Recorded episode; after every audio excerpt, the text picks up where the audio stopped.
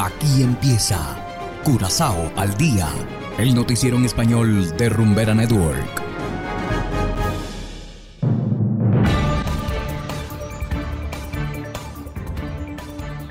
Muy buenas tardes, estimados oyentes de Rumbera Network 107.9 FM. Igualmente saludamos a quienes nos escuchan en formato podcast a través de noticiascurazao.com. Bienvenidos sean todos a Curazao al Día. Hoy es miércoles 8 de junio de 2022 y estos son los titulares. Corte Suprema rechaza casación solicitada por exministro Yamalodí. Velas Latinoamérica en pleno desarrollo en la bahía de Santa Ana. Aqualectra planea invertir entre 10 y 20 millones en proyectos de telecomunicaciones. Y en internacionales, presidente dominicano asistirá a Cumbre de las Américas a pesar del reciente asesinato de uno de sus ministros. Esto es Curazao al Día con Ángel Van Delden.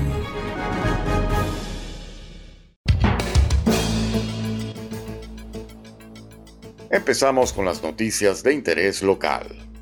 El Tribunal Supremo de los Países Bajos rechazó ayer el recurso de casación presentado por el ex ministro de Hacienda George Yamaluddin. Esto significa que la pena de prisión de 30 años que le impuso anteriormente el tribunal en Willemstad sigue vigente. Yamaluddin, ministro de Hacienda durante el mandato de Harris Hote entre el 2010 y el 2012, fue condenado por su participación en el asesinato del político Helmin Wills. Wills fue asesinado a tiros por un sicario el 5 de mayo de 2012 en la playa de Maribampoon. El asesinato de Wills está vinculado al sector del juego en la isla. Justo antes de su muerte, el popular político anunció que presentaría información importante sobre actividades ilícitas. Y continuando con las noticias, el gran evento de veleros Velas Latinoamérica 2022 ya es un hecho. Hasta el próximo domingo, la Bahía de Santa Ana será el hogar de docenas de buques insignia de distintos países. Hay un amplio programa para todos estos días para el público. Esta particular regata comenzó el 20 de febrero en Río de Janeiro el domingo los barcos partirán hacia su siguiente destino, la ciudad mexicana de Veracruz. Este será el destino final de la travesía. Y continuamos con las noticias.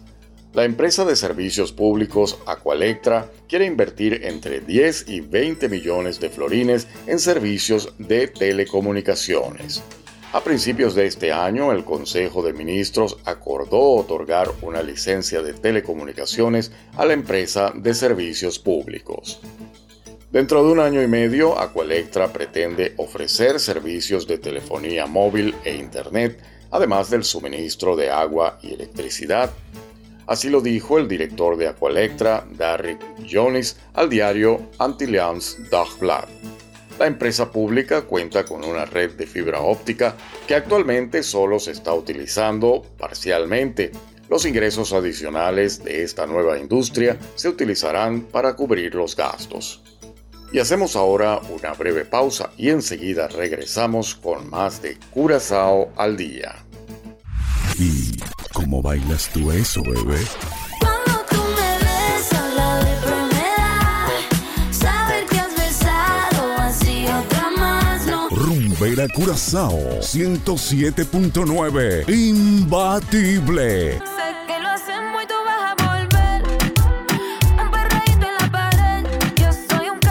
Que resolver.